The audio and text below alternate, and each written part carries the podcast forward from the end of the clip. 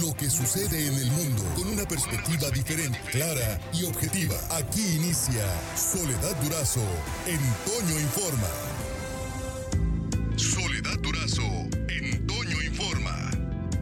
Yo le agradezco mucho a Silvia Núñez Esquer que me tome esta mañana la llamada. Silvia Núñez Esquer es eh, periodista, integrante de la Red Nacional de Periodistas e integrante también del Observatorio Nacional del Feminicidio. Es sin duda, eh, Silvia, una de las voces más autorizadas para ver, para hablar de temas eh, de feminismo en Sonora y sobre todo de la lucha de los colectivos feministas que en los últimos años yo, yo creo que las tres, las tres décadas, las últimas tres décadas, Silvia, eh, has estado participando en, en los, eh, desde los colectivos feministas, ¿no? Buenos días.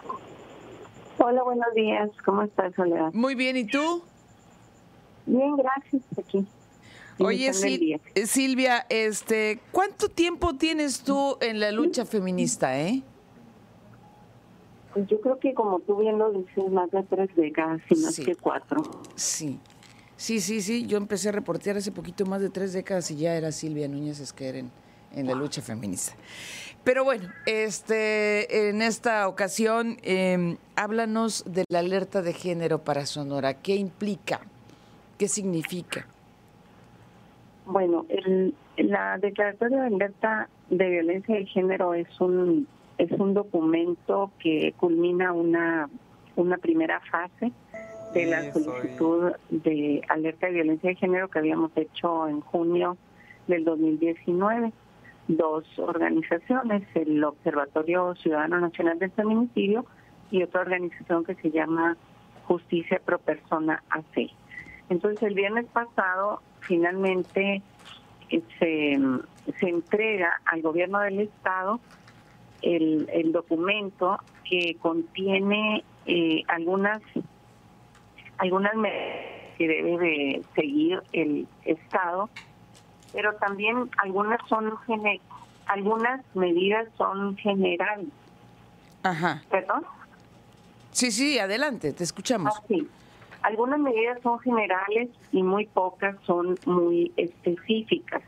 Pero la declaratoria, lo importante es que al haberla ya emitido, se, se pasa al- a un siguiente escalón, que es la formación del grupo interinstitucional y multidisciplinario, que, que está formado por el grupo de trabajo que investigó la, la solicitud de alerta, pero también por las peticionarias, y se puede unir eh, alguna experta o varias más. ¿Hay un plazo para, para formar este grupo, Silvia?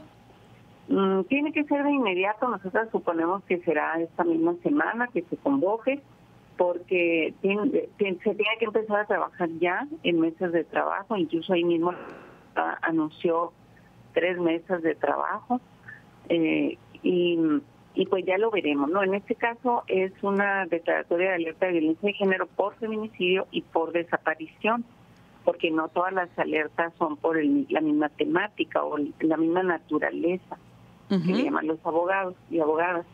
Entonces, en este caso es por mm, feminicidio y desaparición de mujeres que, como ustedes saben, pues está aumentando día a día en Sonora y ya se convirtió en un pues en un problema que se instaló en el estado de Sonora, ¿no? O sea, no son casos aislados, no es eh, no es de un día sí y otro no, sino que todos los días sabemos de mujeres desaparecidas, de niñas, de adolescentes, algunas aparecen con vida muy venturosamente, pero pues otras como estas chicas de en Nogales, pues desafortunadamente aparecen sin vida, ¿no? Entonces, eh, por eso es necesario que también se enfoque la alerta de violencia de género este en este fenómeno de la desaparición de mujeres, porque está muy ligado también al feminicidio.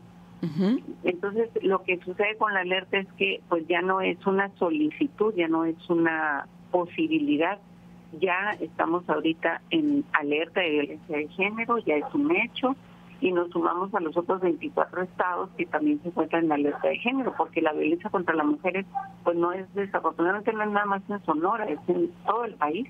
Así es. Eh, eh, Es decir, ya, ya prácticamente el país está en alerta eh, por, por violencia de género. Sí, porque de los 32 estados Hay 25. Son 24 alertas y son de 19 estados, si mal no recuerdo, porque hay estados que tienen dos y hasta tres alertas ya declaradas Ah, por diferentes motivos. Ah, ok. El hecho de que sean 25 no significa que sean 25 entidades, sino que eh, en el caso de. Sonora hay dos, por ejemplo. ¿Por feminicidio No, y desaparición? Sonora, en, en Sonora solamente hay una, Una. alerta, que es que es esta, la de eh, qué bueno que preguntas eso porque a veces parece que hay un poquito de, de confusión. Sí. Una cosa es la solicitud, o sea, puede haber muchas solicitudes de, de alerta de violencia de género, pero declaratorias no todas, no todas culminan en declaratorias. Por ejemplo, ustedes recordarán la que se solicitó en 2015 para el municipio de Cajeme, esa ya culminó en 2017 con un resolutivo de no procedencia y con eso se acabó este proceso. Y luego hay otra tercera alerta que está vigente, el, la solicitud, porque apenas se está corriendo el tiempo en el que las, las autoridades federales lo están analizando. Es decir, está recorriendo todo el camino que recorrimos nosotros Sí. pero esa es de otra naturaleza, porque su contenido es no de feminicidio ni de desaparición, sino leyes o políticas públicas que sean discriminatorias contra las mujeres. No sé bien en cuáles sean esas políticas o esas leyes que las compañeras están solicitando sean modificadas. Y la este declaratoria caso- que se consiguió es por feminicidio y por desaparición. feminicidio y desaparición. Es la única alerta de violencia de género que se ha declarado y es la única que existe en este momento en Sonora por feminicidio y desaparición. Incluso no hay ninguna otra solicitud por ese tema. Ya.